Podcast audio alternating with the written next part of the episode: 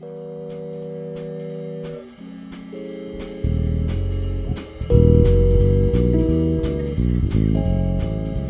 Bonjour et bienvenue à cette émission spéciale en direct du Parc Lavigne pour la fête de la forêt bouchée. Je m'appelle Marie-Hélène Frenette-Assad et je reçois aujourd'hui, à bord du Transistroc, Madame Marianne Strass, directrice générale de la Fondation de la forêt bouchée, Monsieur François Lorenzetti, professeur en dynamique forestière à l'Institut des sciences de la forêt tempérée et finalement, Monsieur Jean-Mathieu Chénier, un grand coureur en sentier de notre région. Merci à vous trois d'être avec nous aujourd'hui. Ça fait plaisir. Merci. Merci. Marianne, euh, avant de tomber dans, dans le vif du sujet, pour les gens qui nous écoutent et qui seraient peut-être pas présents avec nous aujourd'hui, est-ce qu'on pourrait situer, s'il te plaît, la forêt bouchée? Où est-ce que c'est? Ben, la forêt bouchée est une immense forêt urbaine qui se trouve dans le secteur Elmer à Gatineau, donc dans l'ouest de la ville. Euh, les délimitations de la forêt sont au sud le boulevard des Allumetières, au nord le chemin Antoine Boucher, à l'ouest on a Wilfrid Lavigne et à l'est le chemin Vanier. Et donc, aujourd'hui, à la fête de la forêt bouchée, qu'est-ce que les gens ont pu faire? C'était quoi le programme? Bien, tout d'abord, la fête de la forêt bouchée, on en est à la neuvième édition cette année. Puis c'est le, rendez-vous annuel pour toutes les familles de Gatineau pour découvrir la forêt bouchée. Donc, on offre des activités qui euh, typiquement sont euh, très familiales, donc de l'animation, du maquillage, des structures gonflables. Mais on a aussi des randonnées euh, avec nos partenaires, avec les mycologues, avec les ornithologues. On a nos, organismes partenaires de la région qui ont des kiosques pour informer sur différentes thématiques environnementales. Puis, euh, donc, à chaque année, on renouvelle la programmation pour faire venir euh, les familles. Puis, ben, cette année, c'est la première fois qu'on a Transistor avec nous. Mais c'est le fun. Tantôt, il y avait, il y avait euh, une tente et puis les gens, donc, sont, les gens sont allés avec un mycologue. Ils ont, ils ont ramassé des champignons et donc, c'était tout installé sur une table. Donc, les gens pouvaient, après ça, j'imagine, en, en discuter, euh, apprendre, euh, poser des questions aux experts. Tout à fait. C'est une formidable façon de vivre la forêt bouchée, d'y aller. Puis les champignons aussi, c'est quelque chose qu'on connaît pas beaucoup. Donc, euh, d'avoir les mycologues amateurs de l'Outaouais avec nous aujourd'hui, ben, ça permet aux gens non seulement de découvrir la forêt sous l'angle des champignons, mais aussi à ceux qui viennent nous visiter euh, au Parc Jardin La Vigne de voir ce qui se trouve dans la forêt. Mais tu parles de découvrir la forêt, justement, Marianne. Euh, toi, Jean-Mathieu, tu es un grand coureur en sentier. Six pieds, là, net. Non, mais les gens qui te suivent sur les médias sociaux, on, on, on suit tes périples. Euh, avant d'embarquer tout de suite dans, dans, dans ce que tu fais ici à la Forêt Bouchée, moi, j'ai envie de te demander, je sais que tu as une histoire assez intéressante de comment tu as commencé? À courir en forêt. Ah ben, euh, ça a commencé. euh, je vais essayer de faire ça court parce que j'ai, je cours. Je suis un joueur de soccer à la base. Je cours depuis que je suis tout jeune. Je faisais les cross-country au secondaire comme euh, plusieurs plus sportifs, sportives. Hum, donc, euh, une sportive. Oui, Ah, oui, ça se dit? sportive, oui. right. J'en suis pas une, mais je Ben- pense que c'est le bon mot. Donc, euh, c'est là que ça a commencé. Puis c'est sûr et certain que j'aimais la nature. J'étais un fan de plein air. Donc, entre courir dans la rue et courir en sentier, j'ai toujours eu un petit faible pour les sentiers. Hum, quand je suis revenu là, en 2011, j'ai fait la Appalachian Trail. J'étais allé vivre six mois sur ce sentier-là. Donc, j'ai marché 3100 km. Et en revenant euh, à la vie quotidienne, euh, à la ville, ben, il fallait... Je voulais me trouver quelque chose pour compenser pour euh, de ce manque de nature que j'avais suite à ça. Puis la course en sentier s'est bien prêtée à ça, mais j'en faisais pas tant que ça. Je suis pas la personne la plus disciplinée.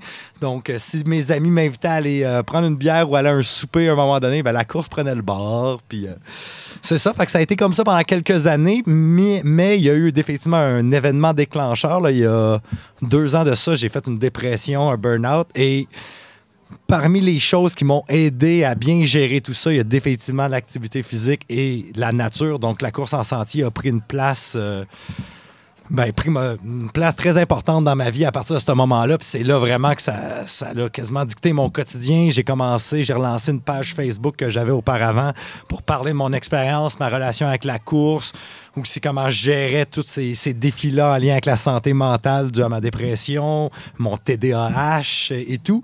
Donc, euh, ouais, la course est définitivement là par plaisir, comme passion, mais comme aussi comme... euh, médication pour, euh, pour ma santé mentale. Ceci dit, je prends aussi des médicaments pour mon ouais. TDAH. Je dis pas que la nature et la course viennent remplacer la médication, Non, non. mais ça vient faire euh, partie d'une d'une solution gagnante, on dirait, en tout cas pour moi. Mais quand même, courir en nature, j'imagine, ça, ça vient, ça fait toute la différence aussi. Ah, ben c'est, oui. comme doublement plus que- euh, intéressant pour toi. Effectivement, parce qu'on a les bienfaits de l'activité physique en Mhm. tant que telle, mais on a aussi les bienfaits de la nature, que ça soit. Puis là, j'ai pas les études sous Non, la non. main ici dans le Transitrock, là, mais euh, il y a des études qui démontrent que simplement être en contact avec l'odeur qu'on retrouve dans le bois va venir apaiser, va venir aider psychologiquement. Ensuite de ça, juste de regarder des arbres et de la nature viennent aider. Le son de la nature vient aider. Puis là, quand on est réellement dans la nature, ben, on a la combinaison de tous ces, euh, ces stimuli-là. Puis effectivement, en plus de l'activité physique, on a tout ça qui vient contribuer à notre bien-être psychologique. Puis c'est, euh, c'est quand même bien nice. Mais une des activités proposées aujourd'hui, euh, c'est la bibliothèque vivante. Donc, en gros, euh, l'activité nous permet de consulter sur place un humain comme si on consultait un livre. Et François, aujourd'hui, ben, comme expert, on peut te consulter, toi. Euh, tu es, entre autres, euh, spécialiste des forêts et des insectes. Quelles questions les gens t'ont posées aujourd'hui ou, ou tu penses qu'ils vont te poser? Ah, les gens vont probablement euh, vouloir savoir, euh, j'imagine, je serais prête à mettre Mhm. un peu d'argent là-dessus, qu'on a eu une chenille qui nous a envahis euh, pendant quelques années et probablement parce que autour de la forêt ici et un peu partout à Gatineau et dans l'Outaouais, on commence à voir nos frênes partir sous les mandibules de la grille. Tout à Et fait. donc, peut-être qu'il y a ça, mais peut-être qu'il y aura des gens aussi qui voudront savoir euh, euh, est-ce que c'est juste mauvais, les insectes euh, dans l'écosystème, ou bien il y a quelque chose de positif à avoir? Bon, il y a plein de questions. Je- J'en ai plein de questions là-dedans. Donc, justement, parlons de cette fameuse chenille. Donc, on a, si j'ai bien compris, une épidémie aux 10 ans de cette chenille-là en particulier. Peut-être m'expliquer un peu qu'est-ce qui elle est, cette chenille-là, mais aussi, euh, c'est quoi les conséquences, en Ouais. fait? Alors, c'est une espèce indigène. Euh, Ouais. Elle s'appelle la livrée des forêts. Elle fait partie euh, d'un groupe de chenilles qu'on appelle les chenilles à tente, euh, qu'on voit au printemps. On les voit surtout sur des cerisiers en bord de route. Elles font des, des tentes de soie. Euh, c'est la chenille euh, qu'on appelle la livrée d'Amérique. Euh, celle qui est en grand nombre, c'est plutôt sa cousine des forêts, la livrée des forêts, qui s'attaque principalement dans nos régions ici à l'érable, mais à presque toutes les autres essences. Beaucoup de chênes rouges ont été attaquées ici. C'est une espèce qui est indigène, qui a toujours été cyclique depuis qu'on est capable de remonter dans le temps, dans l'historique des défoliations, des épidémies. L'amplitude peut varier euh, d'un cycle à l'autre. Euh, là, on a connu un cycle assez euh, avec une amplitude assez importante. On ne sait pas encore pourquoi. C'est pas toujours facile à étudier parce que c'est toujours a posteriori du cycle qu'on nous demande d'étudier les choses. Mais nous, on dit, ben non, il faut les étudier avant que ça commence le cycle. Et donc, on est toujours un petit que quelques coups sur chiens en retard. mais on essaie de, de changer, changer ça le plus qu'on peut.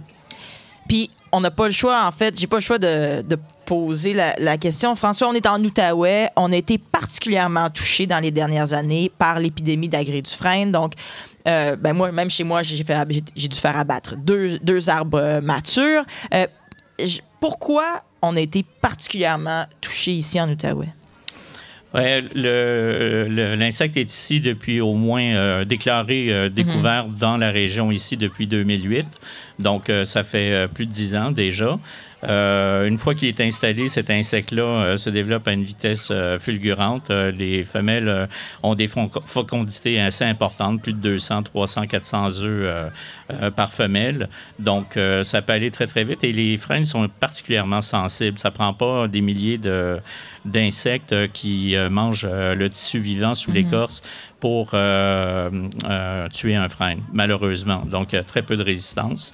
Euh, parce que c'est un insecte qui est exotique et que les espèces de frênes euh, que euh, l'insecte retrouve ici n'ont pas co-évolué avec cet insecte-là. Euh, là où on retrouve le- le- le- la grille du frêne dans son euh, lieu d'origine, qui est euh, l'Asie euh, de l'Est et la- les Corées, les deux Corées, le Japon et puis euh, même euh, la Russie de l'Est, euh, il n'y a pas d'épidémie là-bas. C'est ça. Et à- ça, ça nous est arrivé par bateau, par les, les palettes, c'est ça j'ai compris, entre Oui. autres? Alors, euh, ce qu'on sait, c'est que le- la première détection s'est faite en 2002 à Détroit. Mhm.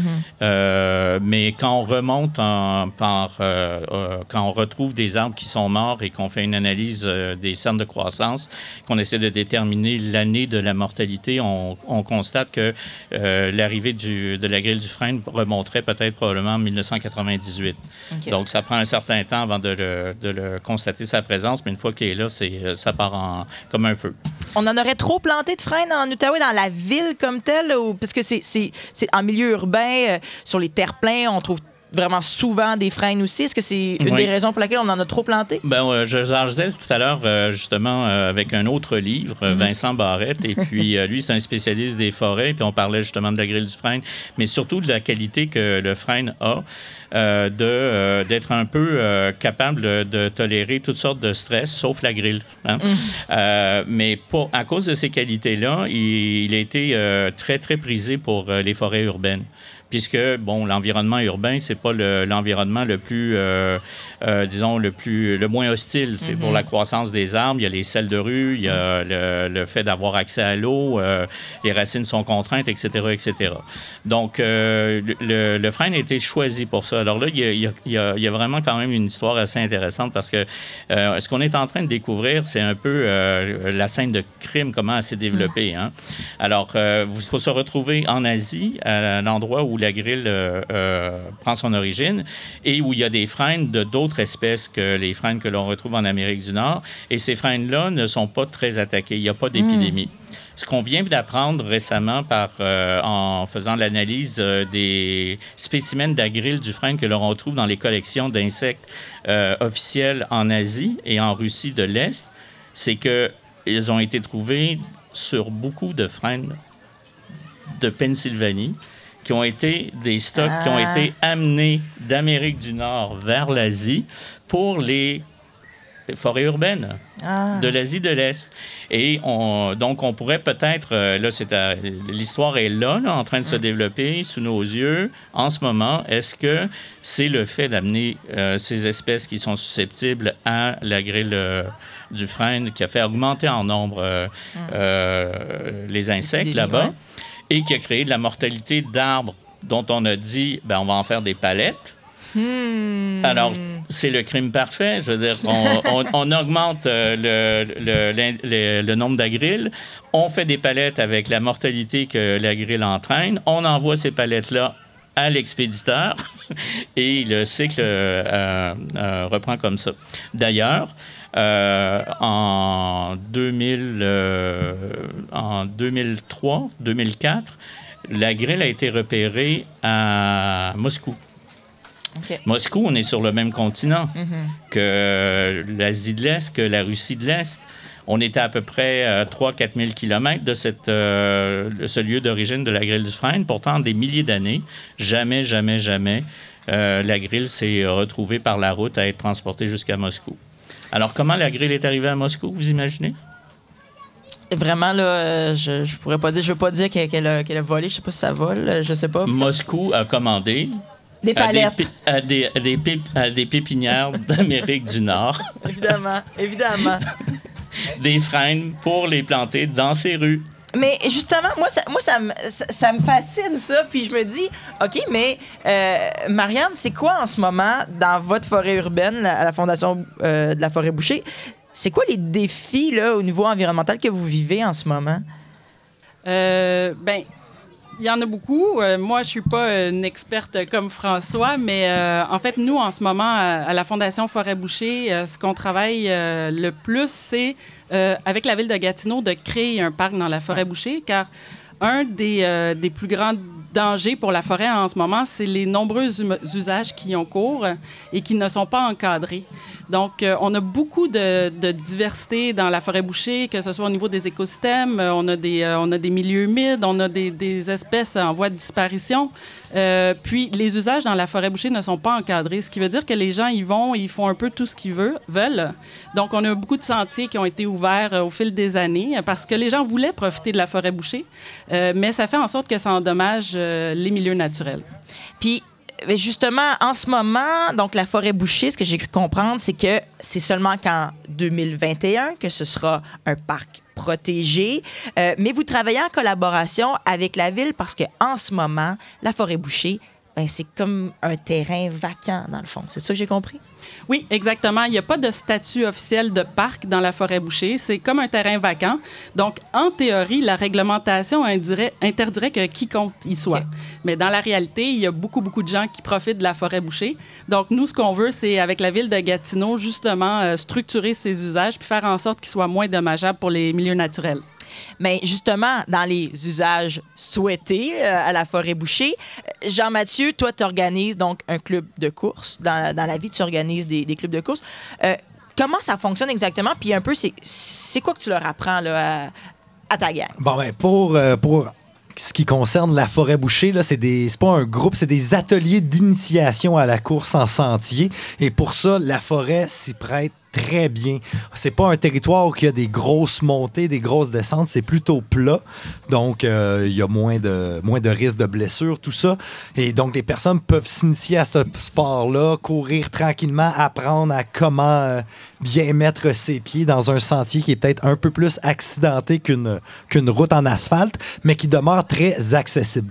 Fait que c'est vraiment pour les initiés la plupart des personnes qui participent à ces ateliers-là ont déjà couru sur la route, puis veulent savoir, OK, c'est quoi qu'il faut que je change dans ma manière de courir pour être bien dans un sentier? Puis ça, je peux faire une liste de 25 choses qui mhm. peuvent changer, mais le cerveau est mal fait pour ça. Il va retenir deux, trois trucs. Fait qu'on essaie d'y aller très simple. Et c'est souvent, ça se résume à raccourcir sa foulée, donc faire des plus petits pas, baisser son centre de gravité en pliant les genoux et euh, peut-être aussi, peut-être utiliser un peu plus ses bras pour maintenir son équilibre. Tout ça dans le but d'être plus euh, prêt à, réagir si euh, on, court sur une roche qui roule, sur une racine qui nous fait faire un faux pas.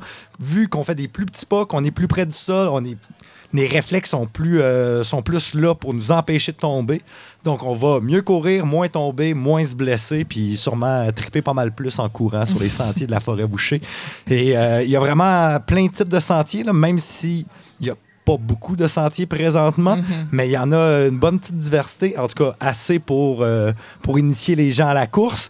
Il y a des sentiers beaucoup plus larges qui sont faciles d'accès, qui sont des anciennes des anciens chemins. oui, d'un agriculteur. D'un agriculteur, exact. Mais il y a aussi là, des petits sentiers qu'on appelle dans le milieu de la course des single track, euh, donc euh, des euh, sentiers à à usage unique. Non, ça mhm. marche pas, mais en tout cas, ah fait sont minces, tu peux juste y aller une personne à la fois. Ça, c'est plus dans le coin de l'érablière, proche euh, du chemin Vanier.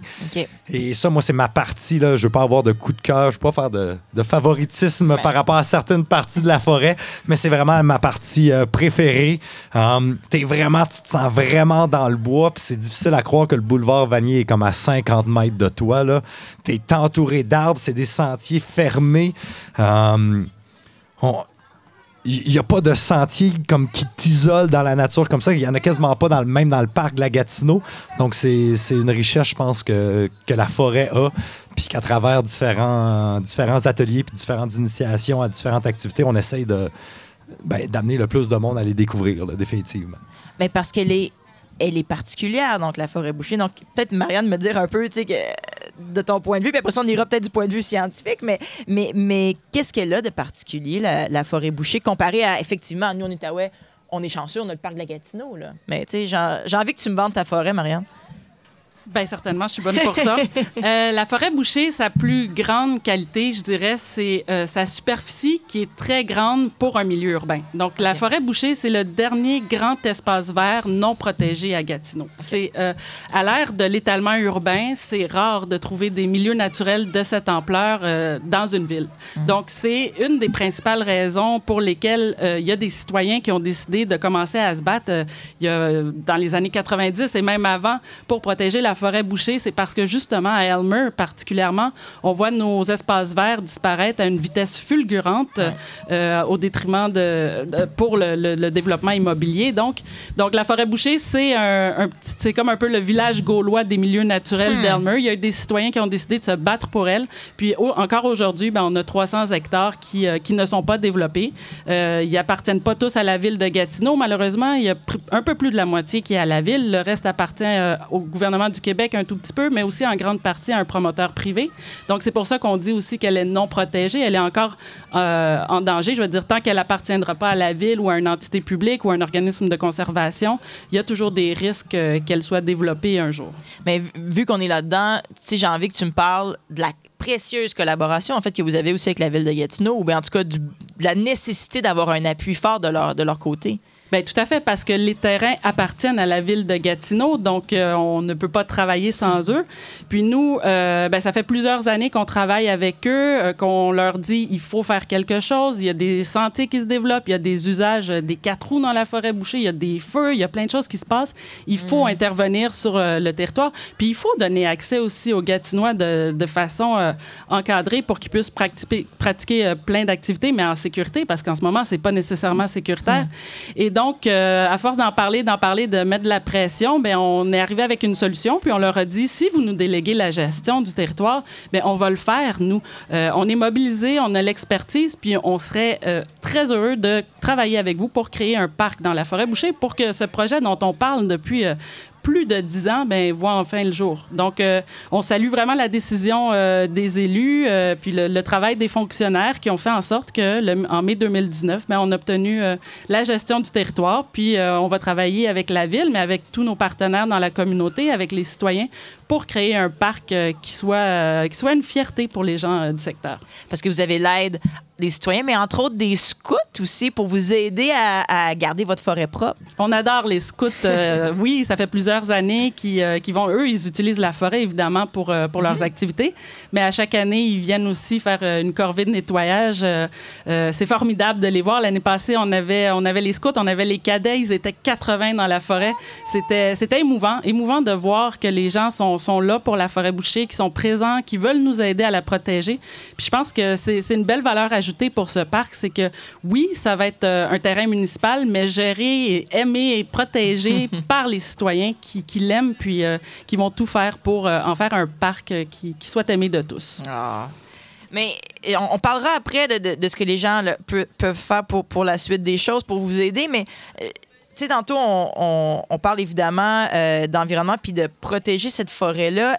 Une forêt urbaine ou en général, ou peut-être la forêt bouchée, c'est quoi la particularité, François, au niveau, euh, au niveau de la faune puis de la flore? Euh, les choses à laquelle il faut faire peut-être attention, ou en tout cas, qu'est-ce qui les caractérise aussi, ces, ces milieux-là là, urbains? Ben, ce sont des euh, reliques de ce qui existait avant l'étalement hmm. urbain. Donc, c'est le passé qui, qui, euh, qui, est là juste devant nos yeux. Hein. Je veux dire, les arbres qui sont ici, euh, les plus vieux, ils ont peut-être au-dessus de 100, 150 ans. J'ai pas tout vu dans, dans, la forêt, mais on me dit qu'il y a des très, très vieux arbres. Donc, ce sont des témoins de qu'est-ce qu'il pouvait y avoir avant. Donc ça, je veux dire, juste du point de vue éducatif, c'est important. Comme Jean-Mathieu le disait aussi, je veux dire, juste le fait d'être dans la nature, dans une, nature qui est à proximité, c'est important. Alors, chaque, chaque arbre de rue compte. Hmm. Mais des superficies, on est à, je pourrais le dire en arc, c'est à peu près 700 arcs, mais ramenons ça en kilomètres carrés, ça va peut-être plus frapper l'imagination, c'est 3 kilomètres carrés. Donc, euh, c'est quand même pas rien comme superficie. Et des superficies comme ça, c'est il me semble que c'est important pour une densité de population comme on retrouve dans des milieux urbains comme Gatineau, de les avoir à quelques minutes de marche de vélo ou bien même de voiture mhm. euh, pour euh, s'isoler un peu.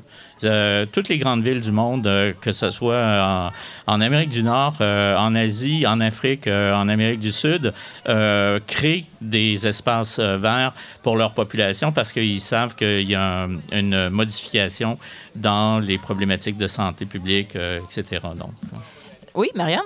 Ben, moi, je vais juste ajouter une anecdote. Euh, on parle souvent de, services écologiques que rendent les forêts urbaines, donc la purification de l'air, euh, euh, rafraîchir le climat en été ou encore retenir l'eau, ce qui est très important dans les sols pendant les, périodes de, pluie ou d'inondation, comme on a souvent vu en Outaouais. Mais cet été, on a voulu faire le test avec mon collègue, puis on a pris la, la, température au bureau, donc près du centre-ville d'Elmer, en pleine canicule. On avait 38 au thermomètre. On est allé dans la forêt bouchée avec le même thermomètre on a eu une valeur de 28 degrés. Donc, c'est assez frappant de voir que les quartiers, là, ici, on est dans le quartier Jardin-Lavigne, qui habite en périphérie de la forêt. C'est très concret, les bénéfices qu'ils ressentent, euh, surtout avec euh, ces étés qui sont de plus en plus chauds. Euh, donc, ça rend des services écologiques qui sont très importants pour les populations urbaines. dans l'écosystème de la forêt bouchée et de nos forêts en général en Outaouais, est-ce qu'on a des, particularités dans la faune et la flore, euh, des insectes, des animaux, des plantes qu'il n'y a pas euh, peut-être ailleurs ou qui caractérisent nos forêts ici? On, est, on est à la limite de la distribution euh, nordique de certaines espèces. Et puis, on a quand même les espèces qui euh, poussent très au nord, à un millier de kilomètres euh, de nous, en Abitibi, au-delà du 49e de latitude. Donc, on a une richesse spécifique qui est incroyable. Au Québec, on a en l'entour de 60 entre 60 et 70 espèces indigènes d'arbres. Mhm. Euh, ici, on doit en retrouver entre euh, la forêt bouchée et la rivière, on doit retrouver euh, les deux tiers. Ah. Donc, il y a, ce qu'on appelle un hotspot de la biodiversité ici, parce que chacune des espèces d'arbres, il faut y penser, il y a des insectes qui sont spécialisés, il y a des animaux qui sont spécialisés là-dessus ou qui dépendent fortement des ressources qu'offrent ces arbres-là. Donc, quand on parle de biodiversité, il faut surtout comprendre que la biodiversité soutient elle-même la biodiversité. Hmm. Donc, à chaque fois, c'est une spirale ascendante. À chaque fois qu'on commence à en tirer un petit morceau, c'est comme Kerplunk. L'édifice peut s'effondrer à un moment donné, alors qu'il reste des pièces euh, debout. Hein. C'est hmm. qu'à un moment donné, ça, je, je n'ai plus les ressources dont j'ai besoin, moi, en tant qu'espèce, parce que l'autre espèce a disparu. C'est pas parce qu'il fait trop chaud, c'est pas parce qu'il fait trop froid, qu'il n'y a pas assez d'eau, c'est parce que l'autre espèce dont je dépends n'est pas là. Alors ça, il faut le considérer de ce point de vue-là. Et puis, je pourrais peut-être ajouter que euh, le, réseau hydrique qu'on a ici, avec la rivière des Outaouais en plus, crée un, système, euh, des écosystèmes où on a une richesse en amphibiens et en reptiles qui est unique au Québec. Donc, elle est très grande. Puis, il fait on, vient avec Marianne de parler à quel point il peut faire chaud en Outaouais. Euh, probablement, j'imagine, dans les régions c'est les plus chaudes au Québec. Clairement, il fait plus chaud ici euh, qu'à Rimouski l'été. Est-ce que euh, notre climat affecte beaucoup aussi notre écosystème en forêt, ou plus ou moins? Oui, c'est sûr qu'on est dans une euh, euh, dans le contexte des changements mhm. climatiques, on est dans une situation où on va subir des sécheresses euh, peut-être plus fortement qu'ailleurs. Parce qu'on est déjà rendu à des températures les, parmi les plus chaudes au Québec. surtout sur cette mince frange là, qui, qui est peut-être, je dirais, de entre 500 et, mètres et 1 km de la rivière des Outaouais. Et avec tout réchauffement supplémentaire, et tout déficit hydrique, on est à la marge finalement du déficit hydrique euh, euh, comme on a pu connaître euh, en 2012, par exemple, ou même cet été un petit peu quand même. Mais on vit des. en Outaouais, on vit des, extrêmes. Là. On a des tornades, des inondations. Euh, maintenant, ça fait comme un peu partie de nos étés aussi, nos printemps. Oui, alors, donc, on, peut se demander pourquoi l'Outaouais est choisi parmi toutes les autres régions pour être l'élu de tous ces événements-là. Mm. ben, bon, il y a une question de topographie. On change de l'Est ontarien à quelque chose de très plat, euh, peu de forêt à cet endroit-là, à quelque chose qui est très couvert et avec euh, des, une soudaine élévation de, la topographie. Donc ça, c'est comme si c'est comme un, un, aimant à tempête. Ah si on veut. Alors, euh, déjà, de ce point de vue-là, sans changement climatique, on est un petit peu sur la trajectoire de tout ce qui, est qui s'en vient des grands lacs. Mais ça prouve que, dans le fond, des écosystèmes comme la forêt, nos forêts en général, nos parcs, c'est important, en fait, plus que jamais pour nous euh, de, les conserver. On a parlé de proximité tantôt, hein, que c'est vraiment particulier. L'Outaouais, c'est très grand, mais pour un utilisateur comme toi, Jean-Mathieu, j'imagine que la proximité, ben, ça fait toute la différence lorsque tu as besoin de te retrouver en forêt pour courir. Ah, définitivement, parce qu'il y a quand même on sent, il y, a, il y, a, un sentiment un peu absurde qui nous habite quand on est obligé de se taper 30, 45 minutes de voiture pour aller courir dans le bois. Là. Donc, c'est euh, c'est vraiment le fun de juste pouvoir soit pogner l'autobus ou se rendre à pied à Ouais. une forêt. Um, et aussi, là, euh, veux, veux pas, là, pour- en toute honnêteté, ça ça nous empêche aussi d'utiliser cette distance-là et ce temps-là comme excuse pour pas sortir courir. Ouais. Quand c'est juste à côté de chez soi, ben là, vraiment, là, euh, t'as pas d'excuse, puis ça se passe entre, entre toi et toi, là, cette, euh, cette motivation-là. Mais c'est peut-être plus facile aussi de pas te choquer en bon français et, et- et de sortir courir tout en ayant plus, à- plus de plaisir à le faire parce que t'as pas le stress, on va dire, de la conduite automobile ou du trafic. Moi, je me rappelle quand j'habitais dans le Vieux-Hall, puis tu te dis, all right, j'ai une journée de congé en plein après-midi, je vais sortir, je vais aller dans le parc de Gatineau courir. Ben, tu sors de chez vous à 2h30, mais sur Ouais. Maisonneuve, puis sur l'autoroute, il y a déjà le trafic. Donc, euh, c'est bien le fun d'aller euh, faire du bien à, à ta tête et à ton corps. euh, dans le bois, mais tu as tout le stress du trafic qui vient de se rajouter à ça, puis vient annuler un peu les effets bénéfiques. Donc, l'avoir vraiment à proximité, c'est euh, l'idéal. C'est vraiment, vraiment très agréable. Mais effectivement, puis bon, ben, c'est clairement un milieu qu'on veut protéger. Marianne, qu'est-ce que les gens de l'Outaouais peuvent faire? Donc, pour s'engager avec vous à la Fondation, ils peuvent être membres. J'ai entendu dire que le, le membership a triplé dernièrement. Donc, qu'est-ce qu'on peut faire, nous, si on veut conserver notre forêt bouchée? Ben, je te dirais que oui, le membership à la Fondation Forêt Boucher, ça aide beaucoup parce que plus on a de membres, plus notre voix auprès des élus est forte. Euh, on a toujours besoin de bénévoles pour des journées comme aujourd'hui, pour des projets. On a besoin de toutes sortes d'expertise aussi. Euh, je dois dire, j'ai un formidable conseil d'administration avec des bénévoles passionnés qui mettent un nombre d'heures incalculable. Donc ça, c'est très précieux parce qu'on est une toute petite équipe à la Fondation. Euh, puis quoi faire d'autre? Ben, peut-être parler à vos élus, à vos conseillers municipaux, aux députés pour leur dire que la forêt bouchée, c'est important pour vous, qu'il faut continuer parce que les efforts de, de protection sont pas terminés avec l'intention de créer un parc. Je vous rappelle qu'il nous reste presque le, plus du tiers là, du territoire qui n'appartient pas à la ville de Gatineau ni au gouvernement du Québec. Donc, il y a des efforts d'acquisition à faire. C'est des, des- des écosystèmes très importants qui sont encore euh, en terrain privé. Donc, euh, il faut convaincre les élus euh, d'investir euh, dans ce projet-là. Ça coûte cher, mais ça vaut la peine parce que, justement, euh, c'est euh, des retombées très concrètes pour euh, les gens de, Gatineau et de la région. Donc, euh, à ce niveau-là, les citoyens, il faut en parler tout le temps. Il ne faut pas arrêter de parler de la forêt bouchée jusqu'à ce qu'elle devienne euh, protégée, euh, peut-être même dans sa totalité, on l'espère. Bien, on, l'espère tout à fait. Et donc, prochainement, quelles sont les activités ou en tout cas les. euh, ouais, quelles sont carrément vos activités avec la forêt bouchée auxquelles on va pouvoir participer? Bien là, en ce moment, on est en septembre, on est en plein dans le mois de la forêt bouchée. C'est la troisième édition. Euh, le mois de la forêt bouchée, c'est une espèce de porte ouverte de la forêt. Donc, on invite les citoyens à découvrir la forêt euh, en pratiquant plein d'activités différentes. Euh, on a la course avec Jean-Mathieu, mais on fait aussi du yoga en forêt.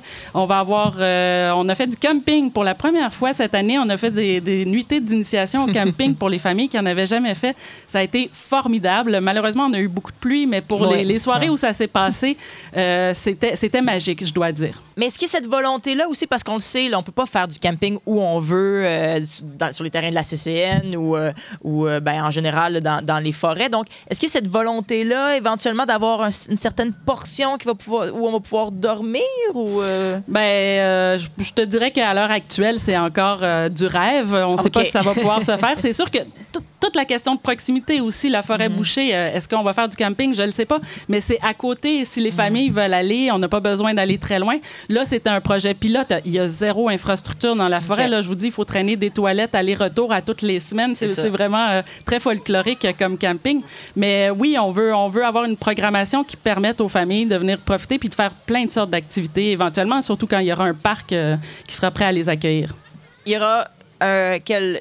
Tu veux dire que, le- que lorsque en 2021 le, Oui, le parc ça. ce sera considéré Oui. comme un parc Exactement, parce que ça, c'est l'autre gros, euh, l'autre Ouais. gros projet de la Fondation en ce moment. Donc, d'ici 2021, on est en train de, de faire euh, le parc de la forêt bouchée. Donc là, on est dans l'étape de la planification. Éventuellement, il y aura tous les travaux sur le terrain, donc d'aménagement des sentiers, plutôt de réaménagement des sentiers pour les rendre sécuritaires, pour protéger les milieux naturels, mettre de la signalisation. Je pense que la question que j'entends le plus, c'est est-ce qu'on peut voir une carte de la forêt bouchée? Ils sont où les Ah. sentiers? Elle est où l'entrée? Mais en ce moment, c'est pas, c'est pas des entrées officielles, c'est pas des sentiers officiels, donc c'est pas quelque chose qu'on peut diffuser.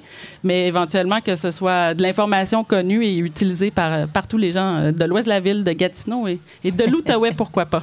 Bien évidemment, on se souhaite. Jean-Mathieu, mettons là, moi j'aime bien marcher en forêt, mais disons là, que je veux, euh, je veux faire partie de ton club pour peut-être commencer à accélérer le pas puis Ouais. finir par courir en forêt. Qu'est-ce que tu vas, qu'est-ce que tu ferais pour euh, me convaincre ou bien en tout cas euh, m'aider à, à, à emboîter le pas, c'est le cas de le dire? OK. Ben, premièrement, tu pourrais t'inscrire à l'un des ateliers qui est donné là, pour les, dans les, lors des trois prochains dimanches qui s'en viennent. Comment je fais pour m'inscrire, Jean-Mathieu? Euh, L'information est sur Facebook, sûrement sur le site de la Forêt Bouchée aussi. Excellent. Et euh, je pense que c'est à coût de 5 mais tu peux aussi devenir membre avant. Comme ça, je pense que l'inscription est gratuite pour Toutes les, les, membres. activités des mois de la forêt bouchée sont gratuites pour les membres. Puis aussi, l'autre chose que je dirais pour te convaincre, c'est de un, ces ateliers-là sont faits pour que chaque personne puisse courir à son rythme. OK. Donc, t'es pas là en train de ralentir le reste du groupe si tu cours moins rapidement, t'as pas à se sentir mal. Si tu veux vraiment courir vite, tu peux aussi. Tu vas pas être obligé tout le temps d'être en train d'attendre le reste du groupe. Fait que chacun va y aller à son rythme. Puis en plus de ça, quand tu cours en, en ville, tu te sens, peut-être mal de marcher de temps en temps parce qu'il y a d'autres personnes qui te voient. Mais quand tu cours en forêt, il y a plein d'excuses que tu peux avoir pour prendre le temps de marcher si tu commences à être un peu essoufflé. Tu peux prendre le temps de marcher pour apprécier le paysage, pour regarder les arbres autour. Quand que ça monte un peu puis il y a un peu plus de dénivelé, ben là, pour monter la côte, tu marches.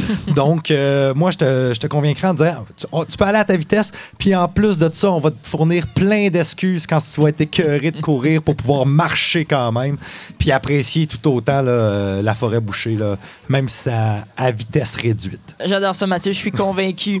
Euh, presque en terminant, euh, François, écoute, j'ai envie que tu me parles, nous, en, en faisant la recherche, euh, lorsqu'on on parlait là, des insectes en Outaouais, ben, j'ai entendu parler que tu avais une savoureuse anecdote parce qu'on est pas loin du gouvernement et paraît-il qu'il y avait une célèbre histoire de la mouche du gouvernement.